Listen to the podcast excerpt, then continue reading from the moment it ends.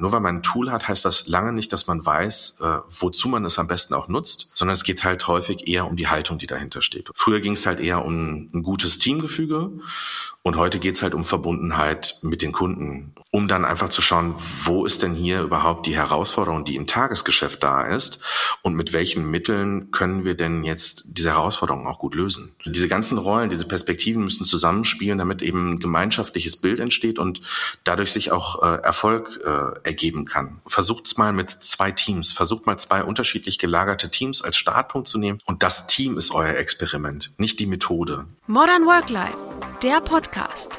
Moderne Arbeit leicht gemacht. Herzlich willkommen zu einer neuen Folge Modern Work Life. Schön, dass ihr alle wieder eingeschaltet habt. Heute wieder mit einem super spannenden Thema. Wir sprechen über moderne Zusammenarbeitsformen und innovative Arbeit. Bei mir zu Gast heute Nils Tissen. Nils, schön, dass du da bist. Vielen Dank für die Einladung. Ich freue mich. Unsere Arbeitswelt wird immer komplexer und globaler.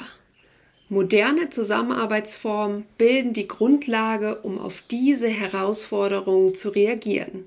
Wie wir zusammenarbeiten, entscheidet, welche Ergebnisse wir bekommen. Große Konzerne und Startups machen es vor. Scrum, Kanban, Holocracy oder vielleicht doch etwas ganz Individuelles? Spätestens seit Beginn der Pandemie befinden sich Unternehmen im Umbruch. Digitaler, dynamischer, vielfältiger und vor allem remoter sind viele Teams in den vergangenen Jahren geworden. Darauf gilt es zu reagieren. Doch inwiefern verändert dieser Wandel das Aufgabenfeld einer Führungskraft? Und wie werden wir in Zukunft zusammenarbeiten? Die Antworten auf diese Frage kennt mein heutiger Gast Nils Tissen. Nils ist Company Designer, Berater und Business-Stratege bei der Me Company. In der heutigen Episode erzählt er mir, welche modernen Zusammenarbeitsformen es aktuell gibt, welche Grundsätze diese Formen vereinen und weshalb es so wichtig ist, sich der modernen und agilen Zusammenarbeit zu öffnen. Modern Work Life, der Podcast. Nils, the stage is yours. Warum ist es so wichtig, sich modernen Zusammenarbeitsformen zu öffnen? Ja, ähm, das ist eine ganz spannende Frage. Ähm, wir haben das äh, bei Mean Company tatsächlich äh, gar nicht so sehr geplant gehabt. Äh, das äh, hat sich für uns so ein bisschen ergeben. Und wenn man draußen sich äh, umhört, dann gibt's ja häufig, du hast es gerade in deiner Anmoderation auch gesagt, das äh, ganze Thema mit der VUCA-Welt und die Veränderung der äußeren Faktoren und so weiter und so fort. Und ähm, tatsächlich ist es, äh, glaube ich, ein bisschen differenzierter zu betrachten. Also die Schlagwörter, die du gerade genannt hast, da, da ist schon, steckt schon viel drin. Im, im Wesentlichen sind es aus meiner Sicht drei Faktoren. Ähm, die Komplexität im Tagesgeschäft nimmt halt immer weiter zu.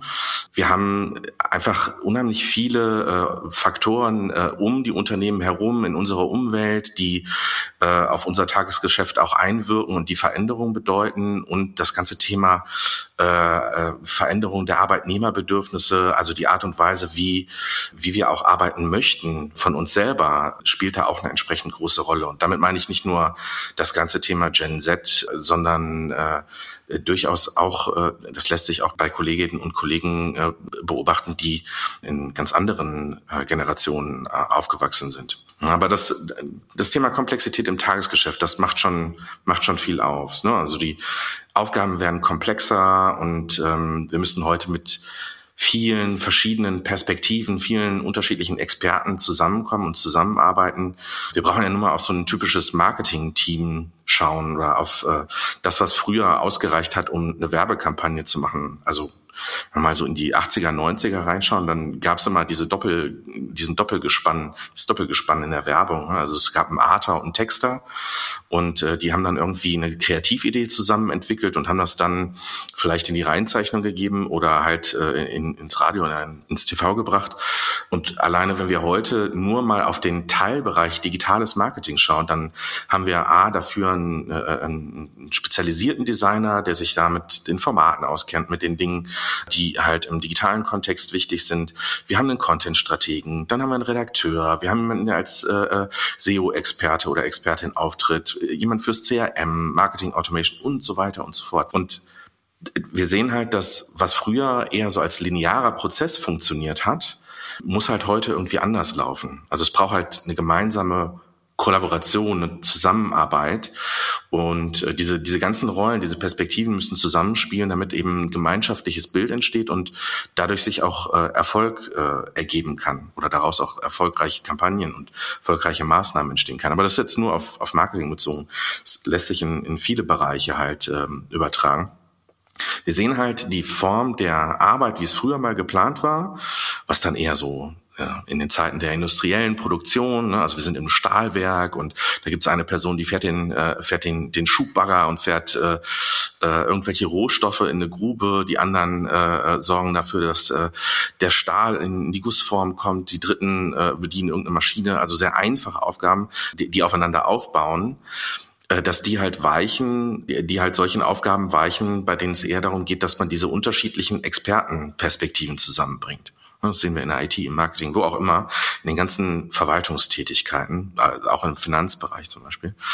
Und äh, das spielt dann natürlich eine große Rolle. Und dann kommt, weil du auch Führungskräfte angesprochen hast, kommt das Thema Remote Work mit äh, dazu. Wir arbeiten verstärkt in dezentralen Teams, äh, viele von zu Hause, äh, manche aber auch aus dem Ausland. Und äh, das war schon vorher ein Trend, also auch schon bevor es äh, äh jetzt durch Corona nochmal verstärkt wurde. Und äh, wird, wird sich jetzt immer weiterentwickeln. Und äh, das ganze Thema Eigenverantwortung äh, steht dann halt natürlich äh, bei den einzelnen Fachexpertinnen und Fachexperten im, im Fokus und für ähm, dafür, damit, damit es dazu kommt, dass äh, gute Ergebnisse entstehen, muss die Arbeit halt transparenter werden. Also ich muss halt zeigen, äh, in, in, kurzen, in kurzen Schritten muss ich halt zeigen können, was gemacht wurde. Ähm, ich muss mich mit den KollegInnen gut abstimmen, äh, damit alle in eine Richtung arbeiten es braucht halt auch für die Führungskräfte Transparenz und äh, eine gute Kommunikation untereinander, damit man eben sicherstellen kann, dass das alles gut funktioniert. Und dann haben wir halt natürlich diese typischen Sachen, ähm, äußere Faktoren, Corona, Lieferkettenprobleme, jetzt gerade das Inflationsding und äh, das wirkt von außen dann auf so ein Team ein. Und äh, ja, das dritte ist halt äh, Arbeitnehmerbedürfnisse. Ne? Also wo man früher halt sagte, ich, äh, wie war das beim beim Bosch? Der hat, glaube ich, äh, äh, hat irgendwann mal gesagt, bei mir arbeiten äh, ah, ich kriege das Zitat jetzt gerade nicht hin, aber äh, es ging, ging halt früher mehr darum, dass ich äh, eine möglichst hohe Bezahlung bekomme. Äh, und heute tritt das, äh, tritt das Thema sinnvolle Arbeit, also Purpose. Ich möchte irgendwie was machen, ich möchte eine Verbundenheit fühlen, tritt halt äh, mehr in den Vordergrund. Früher ging es halt eher um ein gutes Teamgefüge und heute geht es halt um Verbundenheit mit den Kunden und ähm, auch mit den, den Ergebnissen. Ähm, und man, man möchte sich mit dem identifizieren, was man da auf die Straße bringt. Und ähm, ja, das sind, glaube ich, ganz viele Faktoren, die damit ein äh, da reinspielen, dass äh, die Zusammenarbeit sich verändert. Ihr merkt, da hat jemand Ahnung von moderner Zusammenarbeit. Du hast es gerade auch schon so ein bisschen angeteasert. Äh, bei mir in Company seid ihr ja sehr innovativ. Ihr habt aber nicht immer sehr innovativ zusammengearbeitet. Also das war ja für euch selbst auch ein Prozess, da erstmal hinzukommen. Wie arbeiten wir überhaupt zusammen? Ähm, wie gestalten wir äh, moderne Zusammenarbeit? Wie stellen wir uns auch auf? Äh, erzähl doch mal ein bisschen davon, äh, wo ihr so herkommt und äh, wie ihr jetzt zusammenarbeitet. Ja, also es ähm, war, als wir 2012 uns gegründet haben, äh, wir sind, äh, sind ja Innovationsberatung. Wir haben damals gesagt, wir möchten neue Produkte und Dienstleistungen, neue Geschäftsmodelle entwickeln, kommen ursprünglich auch aus der Kommunikation. Ähm, vielleicht gerade deswegen auch das Marketingbeispiel, äh, es ist naheliegend und ähm, haben halt damals angefangen, äh, Unternehmen äh, mit, mit Dienstleistungen, die sehr agenturnah sind, äh, zu unterstützen und haben uns natürlich auch genauso strukturiert, wie wir das kannten, weil wir es auch nicht besser wussten. Also wir haben ein paar Designer in einer Gruppe gehabt, wir haben ein paar äh, Developer, äh, Programmierer in einer Gruppe gehabt äh, die haben die UXer getrennt und jeder war so in seinem fachbezogenen Grüppchen. Und wir haben damals schon gesagt, weil wir aus der Agenturwelt kamen und äh, da Arbeit, eine Arbeitsumgebung vorgefunden haben, die zwar sehr locker und entspannt ist, aber die doch sehr kompetitiv ist und wo nicht immer alles so rund gelaufen ist aus unserer Sicht. Und ich gesagt, wir möchten das von Tag eins an anders machen und haben schon direkt angefangen mit äh, Scrum, mit Kanban, mit Design Thinking und äh, halt mit agilen Vorgehensmodellen zu arbeiten arbeiten. aber trotzdem diese Strukturen so belassen, wie wir es eben äh, aus unseren vorherigen Stationen kannten und weil wir auch nichts, äh, keine Alternative für uns kannten. Äh, und das hat dann äh, in den ersten Tagen, Monaten, auch Jahren ganz okay geklappt. Und wir haben aber gemerkt, dass da immer mehr ja die Zusammenarbeit an verschiedensten Stellen gelitten hat, ähm, weil auch bei mir die Haltung einfach noch nicht da war. Wir haben zwar methodisch vieles äh, auf dem Papier richtig gemacht, aber ähm, trotzdem war ich zum Beispiel ein ganz furchtbarer Micromanager. Ich habe mir am Anfang, auch als recht unerfahrene Führungskraft, äh, habe ich mir äh, jede E-Mail in CC setzen lassen. Das ist ja immer so ein Klischee, wenn man über Micromanagement spricht, aber es war wirklich so. Und äh, wenn da Fehler passiert sind, dann gab es natürlich auch ein klärendes Gespräch dazu und das war auch äh, nicht unbedingt immer nett, dass dieses klärende Gespräch und äh, das waren einfach Fehler in meiner Haltung. Ne? Also da musste ich auch ganz viel dazu lernen. Und 2015 habe ich dann irgendwann äh, Reinventing Organizations von äh, Frederic Laloux in die Hände bekommen und äh, habe How Google Works gelesen und wir sind irgendwie eh die vorherigen Jahre schon immer stärker auch zum Beispiel mit Zipgate oder mit Trivago hier in Düsseldorf ähm, und auch mit Envision, äh, da haben wir einfach äh, Leute kennengelernt, die haben Veranstaltungen gemacht und sich auch geöffnet, dass man da was mitnehmen konnte. Die gibt's übrigens auch heute in großen Teilen noch sehr zu empfehlen. Und äh, haben, haben im Prinzip durch den Dialog, durch diese Impulse von Lalou uns auf die Reise gemacht und haben ganz viele andere Unternehmen kennengelernt, analysiert, geschaut, wie machen die das? Und haben angefangen, auch an unseren Strukturen einiges zu verändern und haben äh, Holokratie eingeführt, kann ich gleich gerne noch ein bisschen tiefer drauf eingehen, wenn, wenn es dich interessiert, haben äh, ein agiles Zielsystem mit Objectives und Key Results eingeführt, sogar eine eigene Methodik drumherum gebaut, haben unser Karrieresystem äh, verändert. Das heißt, bei uns gibt es keine Junior-Senior-Titel mehr, sondern äh, bei uns können alle Teammitglieder aus äh, aktuell rund 25 Rollen wählen und können auch mehrere Rollen annehmen, entsprechend ihrer Talente, dem Bedarf im Unternehmen und den eigenen Interesse natürlich und äh, transparentes Gehaltssystem, Peer-Feedback statt Feedback-Gesprächen aus der Geschäftsführung und äh, auch das ganze Thema Peer Recruiting und sogar auch, äh, dass Leute aus dem Team gekündigt werden können. Äh, all diese Themen haben wir, sind wir angegangen und äh, haben uns eine Organisation geschaffen, die ja recht progressiv ist. Und das hat letztendlich dazu auch geführt, dass immer mehr Unternehmen auf uns zugekommen sind und dann gesagt haben, was, was macht ihr da für einen Unsinn? Erzählt mal. Und äh, das war so ein bisschen äh, der, der Startpunkt, dass wir auch rausgegangen sind und anderen dabei geholfen haben, genau auch einen ähnlichen Weg zu gehen. Also es ist nie der gleiche Weg, aber ähm, und es sind auch nie die gleichen Methoden oder Herangehensweisen. Aber äh, ja, genau dafür gibt's dann halt einen gemeinsamen Austausch, dass man da das entsprechende findet.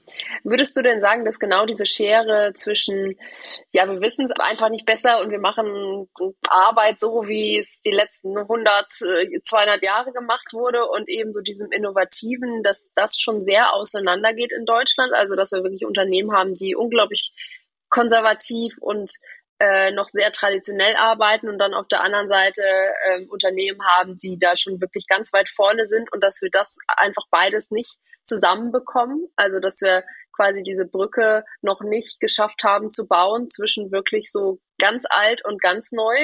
Haben wir da überhaupt irgendwas dazwischen? Ja, doch, doch. Also ich meine, wir äh, beobachten ja auch, also A, begleiten wir ja auch tatsächlich viele Unternehmen auf, auf ihrer Reise und äh, B beobachten wir auch äh, darüber hinaus, dass sich unheimlich viel im Markt tut. Ne? Also wir, wir wissen zum Beispiel, dass Daimler schon vor vielen Jahren sich auf die Reise gemacht hat. Die Telekom ist auch ein Beispiel dafür. Die, da war, war auch mal ein, ein, ein kleines Komitee aus Berlin hier bei uns und hat äh, sich angeschaut, äh, wie wir die Themen angehen und äh, äh, das war jetzt die, eine Truppe aus Berlin, die sich auch mit dem Spotify-Modell auseinandersetzen wollte, also der Art und Weise, wie der Streaming-Dienstleister, der Streaming-Anbieter aus äh, Schweden agiert. Äh, ich weiß aus Bonn, dass äh, dort auch mit Holocracy, also einem ähnlichen System wie wir das auch äh, gestartet haben, gearbeitet wurde. Ähm, und dass es dort auch große Erfolge gab. Und trotzdem gibt es natürlich gerade in so einem großen Konzern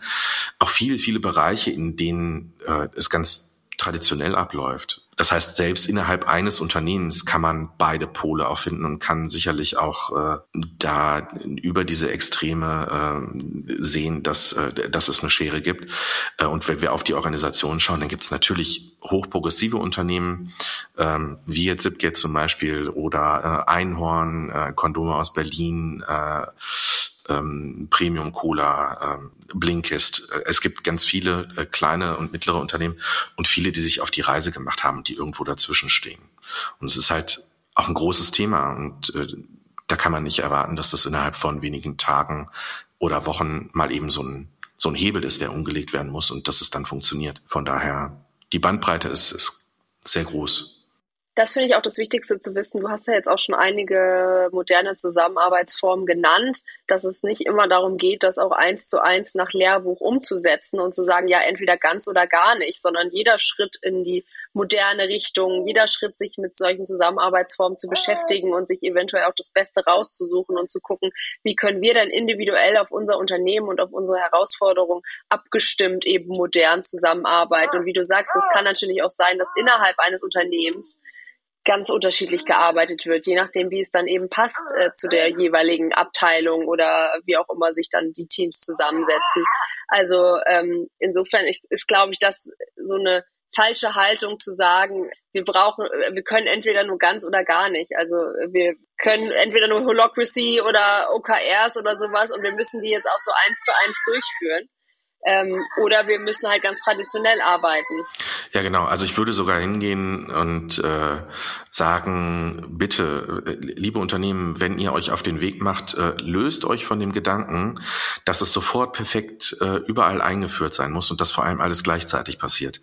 Das wird nicht klappen. Das wird eher dazu führen, dass äh, die Transformation scheitert, dass man erkennt, das funktioniert so für uns nicht und äh, dann etwas, was potenziell auch in diesem Unternehmen sehr gut funktionieren könnte, dass das plötzlich abgelehnt wird. Also vieles hängt ja auch an der Akzeptanz von den, von den Teammitgliedern.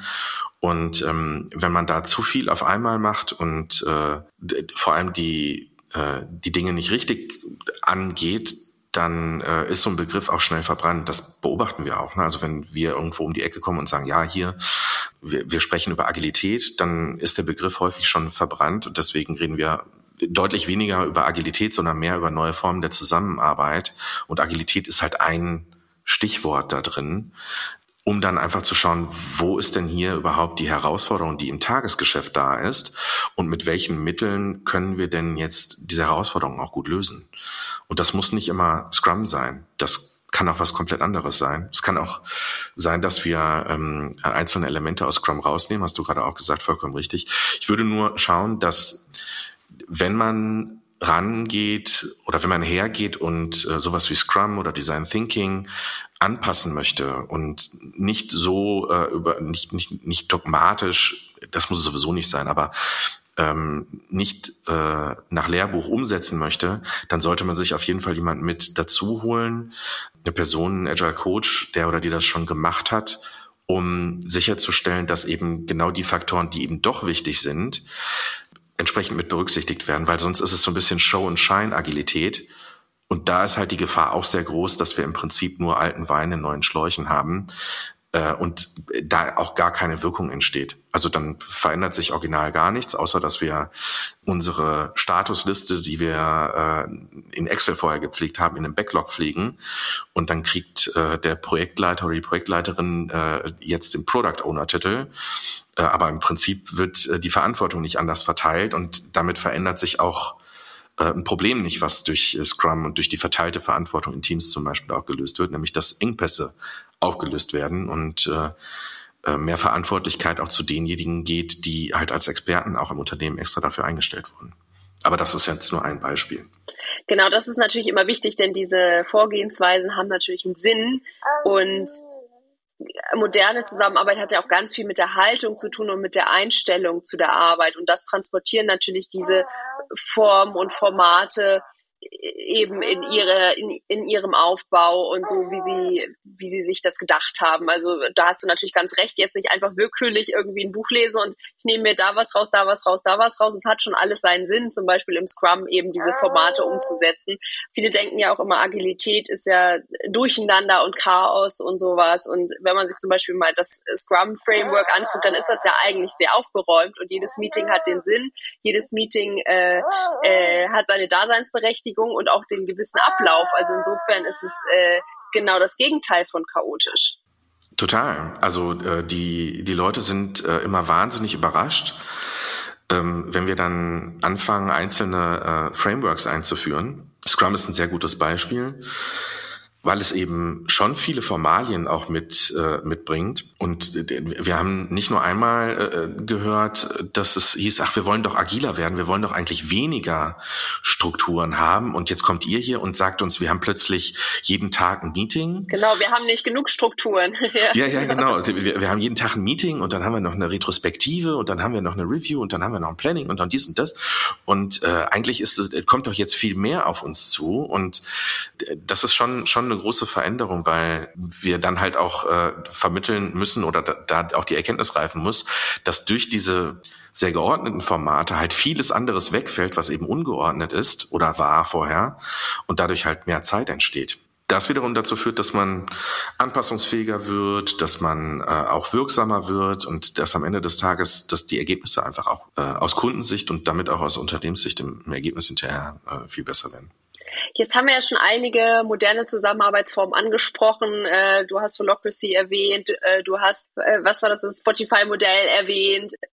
Was ist denn so gerade auf dem Markt brandaktuell und wo du sagst, ja, da müssen die Zuhörer und Zuhörerinnen auf jeden Fall mal so kurz was drüber hören, ähm, damit man einfach mit den Begriffen was anfangen kann. Also weil ich glaube, so Scrum und Kanban ist also das bekannteste, wenn man über Agilität spricht. Viele denken auch immer, Agilität bedeutet eigentlich Scrum. Aber was gibt's da draußen noch? Was wartet da noch für eine ganz spannende Welt, wenn wir jetzt wirklich mal so richtig in die Innovation einsteigen und sagen, hey, so arbeiten Unternehmen auch zusammen oder so, so könnte man als Unternehmen auch zusammenarbeiten. Ja, das ist so ein bisschen die Frage nach dem Hot Shit, ne? Also was ja, ist jetzt, genau. was müssen wir, was ist en vogue, was müssen wir jetzt machen? Und nee, müssen nicht, aber einfach um mal so zu sehen, da liegt noch mehr hinter dem Horizont irgendwie. Also es gibt jetzt eben nicht nur so, äh, ich würde sagen, Spannend kann man ist ja fast ja, schon ja. traditionell irgendwie. Also das ist ja, hat sich ja schon eingebürgert irgendwie und die meisten, die sich in irgendeiner Form mit moderner Zusammenarbeit beschäftigen, haben das auf jeden Fall schon mal gehört und wissen ungefähr, was sich dahinter verbirgt. Aber was gibt's da noch?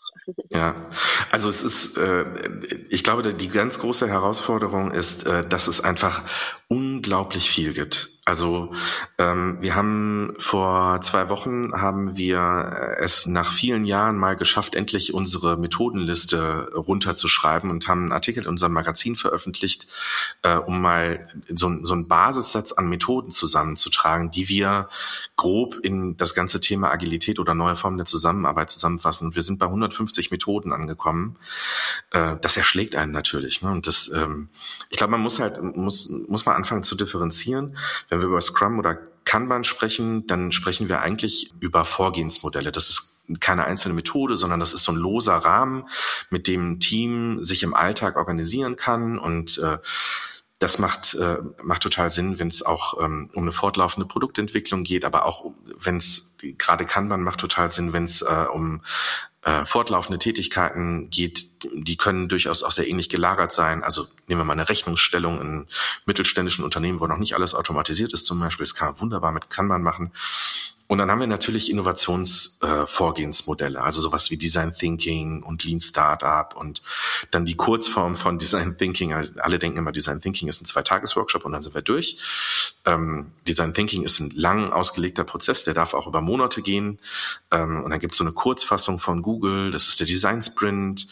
Und auch da gibt es wieder verschiedenste Möglichkeiten, äh, halt ranzugehen. All diese Vorgehensmodelle sind halt dafür da, um neue Ideen zu entwickeln und das auf eine kundenzentrierte Art und Weise. Das heißt, wir gehen von einem Kunden Herausforderung aus oder von der Kundengruppe aus, suchen uns da eine Herausforderung und versuchen für diese Herausforderung eine Lösung zu entwickeln, eine gute Lösungsansatz zu finden, äh, machen daraus einen Prototypen, mit dem wir mal einen Test starten können, ob das jetzt auch eine gute Idee ist. Und wenn das Ganze gut funktioniert, dann gehen wir ins Skalieren rein. Dann können wir über, über Scrum und Kanban sprechen und schauen, wie wir dann dieses Skalieren organisieren. So, das sind, sind halt äh, eher Vorgehensmodelle in denen ganz viel stattfindet, ganz viele unterschiedliche Methoden auch in Anwendung gebracht werden können. Es ist im Prinzip wie so eine Klammer, wie ein Rahmenwerk, wenn man so will. Ähm, ja, super bekannt ist natürlich äh, jetzt in den letzten Jahren auch das ganze Thema Objectives und Key Results geworden, wenn es darum geht, äh, dafür zu sorgen, dass man an gemeinsamen Zielen arbeitet und noch nicht so viel auf To-Do-Ebene darüber nachdenkt, was müssen wir denn jetzt eigentlich machen übers Jahr verteilt, sondern eher sagt, okay, wo, was, was wollen wir denn, wie soll denn unsere Welt am Ende des Jahres aussehen? Oder von mir aus auch am Ende des Quartals aussehen und wie können wir das messbar machen, dass wir da erfolgreich waren. Für Geschäftsmodelle gibt es dann äh, eine Methode wie ein Business Model Canvas oder äh, auch den, den Lean Startup Canvas und so weiter und so fort. Also da gehen wir wirklich äh, in, in viele kleine Details rein äh, oder viele kleine detaillierte Methoden rein. Ähm, da gibt's alles Mögliche fürs Priorisieren, ähm, Gesprächstechniken, um zueinander zu finden und äh, Dinge übereinander zu bringen. Und da ist es dann eigentlich gar nicht so wichtig, nur auf die Werkzeuge zu schauen, weil äh, nur weil man ein Tool hat, heißt das lange nicht, dass man weiß, äh, wozu man es am besten auch nutzt, sondern es geht halt häufig eher um die Haltung, die dahinter steht. Du hast es gerade auch schon gesagt. Ne? Also das Thema Kundenzentrierung, Anpassungsfähigkeit, Wirksamkeit und Verbundenheit im Team.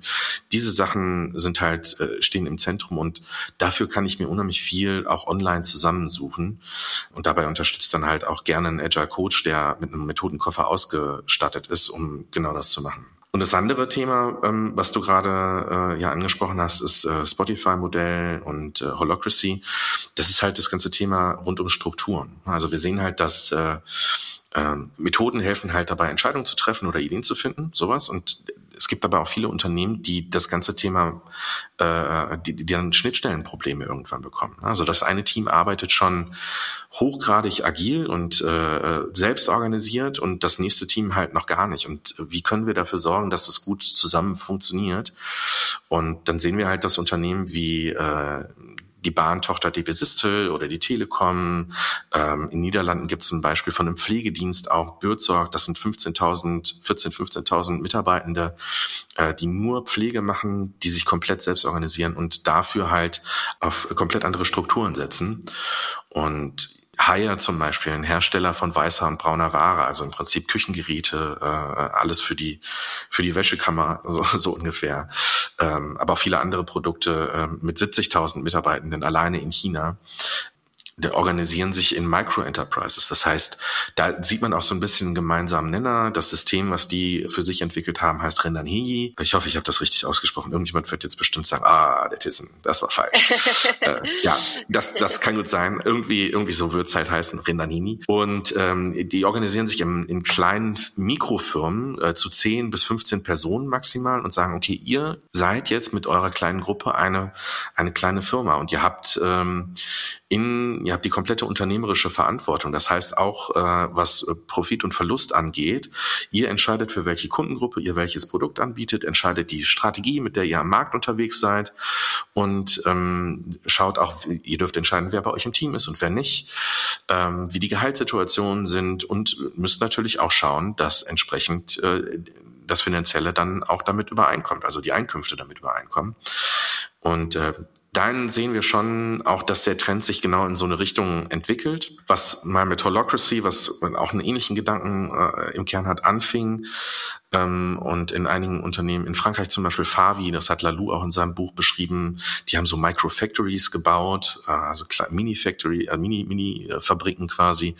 Äh, das sehen wir jetzt bei Renan äh, sehr stark, dass das auch in, in andere Bereiche reingeht. Und es gibt mittlerweile äh, Dutzende Unternehmen, die auf diesem Modell aufbauend auch die gleiche Richtung einschlagen. Wir übrigens auch. Wir haben Holocracy äh, 2015 bei uns eingeführt und haben jetzt seit äh, 2021 auch die äh, Micro-Enterprise-Denke bei uns mit untergebracht und strukturieren auch unsere Themenfelder. Also welche Kundengruppen möchten wir mit welchem äh, Dienstleistungsangebot äh, ähm, unterstützen? Ähm, die, die Struktur, die bei uns dahinter liegt, ist auch nach Micro-Enterprise-Logik quasi organisiert. Und äh, das ist auf jeden Fall eine Entwicklung, die sich in vielen Bereichen sicherlich in den nächsten Jahren beobachten lassen wird. Du hast gerade von eurer langen, langen Liste gesprochen, wo wirklich die vielen verschiedenen Methoden aufgeführt sind, was es da draußen alles gibt, woraus man sich äh, quasi entscheiden darf.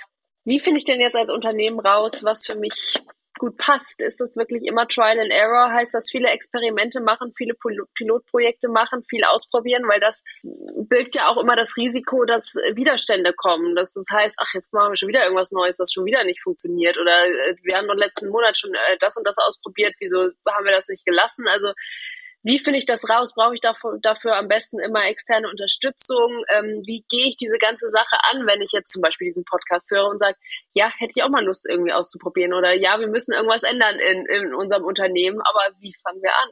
Ja, also ein ganz wichtiger Aspekt sicherlich ist, äh, sich jemanden entweder dazu zu holen oder in den eigenen Reihen ausbilden zu lassen. Ähm, in der Regel sind äh, gibt's äh, oder im, im Kontext zu, zu neuen Formen der Zusammenarbeit gibt es halt eine Rolle, die ähm, sich ausschließlich genau mit diesen Themen beschäftigt, also die die ganze Zeit rumschaut, was gibt's an Methoden, Werkzeugkoffer, ähm, welche Vorgehensmodelle, welche Strukturen und so weiter sind sind gerade interessant und äh, auch für diese eine Rolle ist es eigentlich schon zu umfangreich. Ähm, aber diese Rolle ist fürs Tagesgeschäft halt total hilfreich und wertvoll, weil sie eben nicht nur mit den Methoden unterstützt, sondern weil sie auch als Moderation dabei ist und die Teams dabei unterstützt, zusammenzuarbeiten, weil sie auch als Mediator unterstützen kann, wenn es Konflikte gibt ähm, und weil es im Prinzip eine Rolle ist, die jedes Team gebrauchen kann, um eine stetige Verbesserung in der Zusammenarbeit zu erwirken. Das ist der Agile Coach.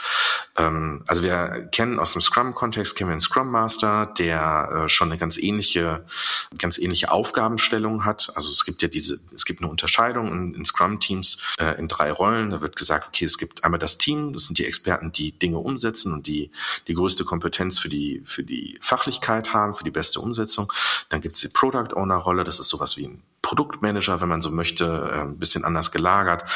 Diese Rolle sorgt dafür, dass ähm, die Prioritäten richtig sind, dass man schaut, äh, wie können wir jetzt ein Produkt oder eine Lösung weiterentwickeln, und zwar in einer Art und Weise, dass sie möglichst schnell den Mehrwert für Kunden verbessert und dann gibt es halt den Scrum Master im Scrum Team und wenn man eben nicht Scrum nutzt, sondern sich noch weiter öffnet auf diese ganzen Methoden, äh, dann halt den Agile Coach. Äh, das ist die Rolle, die sich halt an das Team andockt und das Team dabei unterstützt, über ähm, Handwerkszeug möglichst viel Wert zu erzeugen. Das heißt, ähm, einerseits sicherlich auch das Thema Geschwindigkeit äh, zu erhöhen, wobei da nicht so sehr der Fokus drauf liegt. Das ist eher ein, äh, ein Ergebnis, ein Beiprodukt aus Management sicherlich schönes Beiprodukt, aber ähm, der Fokus liegt halt wirklich auf äh, Effektivität des Teams. Und die, der, der Agile Coach sorgt halt dafür, dass die Herausforderungen, die ein Team im Alltag hat, sichtbar werden und unterstützt das Team dabei, diese Herausforderungen zu beseitigen. Also sagen dann, ja, es ist irgendeine Barriere aufgetreten. Der Agile Coach geht dann halt hin und sagt, okay, was können wir jetzt tun, damit diese Barriere äh, uns nicht weiter im Weg liegt? Ähm, liebes Team, was habt ihr denn für Ideen? Und ähm, kommt dann äh, mit, mit, mit einer Kreativ-Session um die Ecke und sagt, okay, lasst uns doch mal die Idee wirklich runterschreiben, lasst uns mal anfangen zu visualisieren und ähm, dann über ein Design Studio, ein äh, 635 oder irgendeine andere Kreativtechnik äh, Ideen sammeln, ähm, dann von den vielen Ideen, die auf dem Tisch liegen, äh, die richtigen vier, fünf auswählen, über ein Dot Voting zum Beispiel oder über ein Forced Ranking ähm, und sich dann äh, im Prinzip um die Verantwortlichkeiten kümmern. Ne? Und dann wird dann gesagt, okay, wer, über, wer, wer, wer nimmt sich jetzt welches Thema? Und äh, das äh, ist jetzt nur ein typischer Prozess für, für eine einzelne Themenstellung. Agile Coach schaut aber auch, sind die Verantwortlichkeiten im Team klar? Sind die Rollen im Team klar? Haben wir alle Kompetenzen, die wir benötigen? Wenn nicht, was können wir tun, damit wir diese Kompetenzen bekommen? Müssen wir, gehen wir auf ein Training, also gehen wir einfach raus und lassen uns fortbilden, holen wir uns einen externen Experten dazu oder ähm, äh, schauen wir, dass äh, wir und ähm, an der Stelle unterstützen halt genau diese Agile Coaches dabei. Meistens, also im Lehrbuch steht ein Agile Coach pro Team, aber in der Praxis es ist halt so, dass meistens ein Agile Coach auch zwei oder drei Teams betreut, äh, immer so in der Größenordnung um äh, zehn Personen herum und äh, damit sind auch immer Teams gemeint, die wirklich Vollzeit auf einem Thema arbeiten. Äh, das muss man auch sehen. Aber ja, das ähm, ist dann schon die große Hilfe, wenn es äh, um den Startpunkt geht. Auch wenn wir äh, als Mean Company eine Organisation begleiten, dann sind es unsere Agile Coaches, die am Anfang mit reingehen und einen Grundaufschlag machen. Und in der Regel ähm, sind die Unternehmen dann schnell dabei und äh, äh, lassen Teammitglieder in äh, in unserer Agile Coach Ausbildung, die über zehn Monate geht, wirklich auch fundiert ausbilden, äh, meistens auch übers IHK äh, zertifizieren, hier über die IHK Düsseldorf und dann ähm, können wir nach und nach eine Übergabe machen. Das ist dann auch unser Ziel und diese, diese Rollen äh, stiften halt fortlaufend Wert. Also ich habe noch keine Organisation gesehen, die irgendwann gesagt hat, wir brauchen die Agile Coaches nicht mehr, weil es immer irgendwas gibt, äh, was man noch besser machen kann und äh, die Rolle macht sich auch immer wirtschaftlich bezahlt. Also, liebe Unternehmen, Wandel ja, Transformation ja, modernere Zusammenarbeit bitte, aber eben mit Sinn und Verstand und auch wirklich der nötigen Expertise. Also nicht einfach loslaufen. Ähm, ich bin ja eigentlich immer dafür, äh, wirklich auszuprobieren und mutig zu sein, aber in dem Fall würde ich schon sagen, gezielt wirklich nicht einfach äh, ins Blaue hinein, ähm, weil sonst hast du einfach im Team irgendwann den Widerstand, dass einfach gar nichts mehr angenommen wird. Und ähm, wenn das Team eben nicht davon überzeugt ist, wenn du es nicht schaffst, das Team mitzunehmen in diesem Wandel, dann ähm, kannst du dir das auch eigentlich sparen. Also fünfmal gegen die Wand laufen ist ja in Ordnung, aber dann auch ge gezielt und geführt und in Experimenten, wo auch die Erwartungshaltung ganz klar kommuniziert ist und ähm, wirklich ganz klar ist, wir probieren es jetzt erstmal aus und gucken danach, ob es funktioniert. Aber genau dafür brauchst du halt den agilen Coach, der da wirklich das betreut und auch wenn man jetzt denken würde, wofür brauche ich dafür nochmal so eine Extra-Rolle? Ihr werdet merken, äh, ihr braucht das. Ihr braucht diesen Coach, der das begleitet, der eben auch in die Konflikte reingeht, der diese Widerstände auflöst und der einfach guckt, was passt zum Unternehmen und wie wollen wir in Zukunft zusammenarbeiten und wie können wir das alle gemeinsam umsetzen. Und dafür braucht es quasi diese neutrale Person, die das eben, die den Rahmen dafür gibt. Ja, und vieles äh, hat ja auch damit zu tun, äh, gerade bei Veränderungen entstehen ja auch viele Unsicherheiten. Also sowohl bei äh, Fachexpertinnen und Fachexperten als auch bei den Führungskräften auf verschiedensten Ebenen. Ne? Also je größer die Organisation, desto weiter sind ja auch die, äh, die Führungsebenen äh, gestreut. Und dann habe ich eine Teamleitung, äh, eine Bereichsleitung und irgendwann geht's dann äh, in die Vice President und Senior Vice President und Executive Vice President, bis ich dann irgendwann beim, beim Board, ähm, beim C-Level äh, in der Geschäftsführung im Vorstand ankomme. Und jede, jeder Bereich äh, hat halt unterschiedliche Bedürfnisse und genau darum geht's halt auch. Äh, die Agile Coaches unterstützen halt dann auch bei den persönlichen Veränderungen, die da stattfinden. Gerade für Führungskräfte ist das ähm, natürlich schon auch eine Umstellung. Und ähm, da kann ein Agile Coach dann auch als persönliche Vertrauensperson einfach auch vielleicht einen Perspektivwechsel äh, herbeiführen und ähm, dabei unterstützen, loszulassen und dem Team auch einen Rahmen zu geben, Freiheit zu geben, um Dinge auszuprobieren. Und äh, du sagtest es gerade, du bist, äh, äh du freust dich oder du empfiehlst auch immer Experimente zu machen. Das, äh, das sehe ich komplett 100 Prozent genauso. Und das Experiment, ähm, man darf das halt in dem Fall nicht zu klein sehen. Also wir sagen immer, versucht's mal mit zwei Teams, versucht mal zwei unterschiedlich gelagerte Teams als Startpunkt zu nehmen. Und das Team ist euer Experiment, nicht die Methode oder nicht das Vorgehensmodell, sondern ein Team, was sich mit einem Thema kontinuierlich auseinandersetzt. Das ist quasi der Startpunkt. Und diesem Team sollte es auch möglichst konsequent sein. Dieses Team sollte möglichst konsequent dann begleitet werden und äh, möglichst konsequent auch umsetzen dürfen, den Freiraum haben, auch zu scheitern, die Sicherheit zu haben, dass wenn man mal da gegen eine Wand fährt, äh, dass es halt als äh, ein verbuchter Lernerfolg ist und nicht äh, äh, nicht das äh, das Thema, was dann bei der nächsten äh, Karriereentscheidung zu Konsequenzen führt. Und dabei hilft dann genau diese Begleitung. Und äh, über dieses Experimentieren, man wird, äh, man wird relativ schnell auch an den Punkt kommen, dass das Team sieht, was funktioniert und was nicht. Die Herausforderung ist, wenn man das nicht so macht und äh, von, ich sag mal, der einen Methodenblume auf die nächste irgendwie rüberhüpft, äh, die Leute, die sich da ein bisschen stärker mit auseinandersetzen, weil sie Lust haben, weil sie das auch machen möchten, ähm, wenn, wenn da nicht auch äh, zeitnah Erfolge oder Fortschritt erkennbar wird in, in so einer Transformation, dann verlieren die relativ schnell die Lust und verlassen. Das konnte man sehr gut beobachten bei einer Frankfurter Bank, die äh, von jetzt auf gleich einmal sehr schnell umgestellt hat und die Leute sehr überfordert waren und uns rief dann ein äh, Kunde äh, aus, dem, aus dem Raum Mainz an und sagte, warum bewerben sich denn plötzlich hier bei uns so viele Leute von dieser Bank? Was ist denn da los? Und äh, wir hatten das halt mitbekommen und dachten, ach ja, okay, jetzt da ist die Welle. Und wir sehen es aber auch an anderer Stelle, wo es dann ähm, wo dann gesagt wird, ja, wir wollen agile Organisation werden. Und äh, da, da sind aber unterschiedliche ähm, Perspektiven in der Geschäftsführung und im Vorstand und im, im oberen Management, wie das denn zu funktionieren hat. Und dadurch entsteht halt Reibungsverlust. Die Transformation geht nicht wirklich schnell voran und ist nicht konsequent. Es gibt unterschiedliche Aussagen da gehen tatsächlich die Leute, weil sie sagen, ach, das ist mir hier zu strubbelig. Ich äh, möchte, ich habe jetzt gelernt, wie das, äh, wie das sein kann, so zu arbeiten. Ich möchte jetzt auch wirklich in eine Organisation, wo ich das machen darf. Und ähm, das ist schon wichtig, da dann auch so, ein, so einen Rahmen zu finden, ähm, in dem man das konsequent äh, umsetzen kann. Das bedeutet nicht, dass man von jetzt auf gleich alles, äh, alles umwerfen muss. Dann haben wir das Chaos und das wollen wir ja auf jeden Fall vermeiden. Nils, was würdest du abschließend sagen? Wie werden wir in Zukunft zusammenarbeiten? Wird es so eine Grundzusammenarbeitsform geben, so wie wir sie jetzt traditionell kennen, dann aber in modern? Was bedeutet das auch für die Rolle der Führungskraft? Wird es überhaupt noch Führungskräfte geben? Also wohin entwickeln wir uns gerade?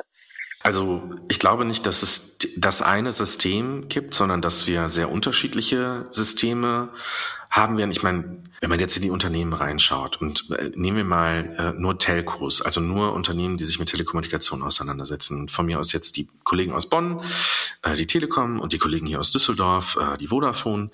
Beide werden übereinander sagen, dass sie äh, ähnliche Produkte anbieten, aber komplett unterschiedlich arbeiten. Es ist also schon heute so, dass trotz dessen, äh, und das werden die auch schon vor 20 Jahren gesagt haben, als wir noch gar nicht über neue Formen der Zusammenarbeit gesprochen haben. Und es wird in Zukunft noch viel mehr so sein, weil es einfach ein, ein, ein, ein umfassendes äh, Portfolio oder eine umfassende äh, Vielzahl von Möglichkeiten gibt, Dinge ran, äh, anzugehen. Ich glaube, dass man die Frage eher auf einer Metaebene nur beantworten kann.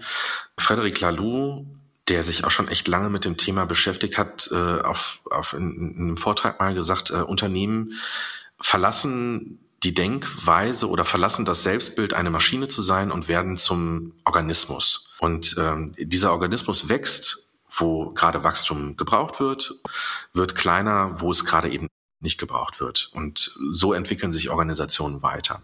Und das Bild finde ich eigentlich sehr gut gewählt, weil es auch diese Anpassungsfähigkeit ermöglicht. Wir halten nicht mehr an Dingen fest, die nicht tragbar sind, sondern wir wachsen genau in den Bereichen, äh, in denen unser Engagement, unsere Energie, die wir da reinstecken, auch Früchte trägt.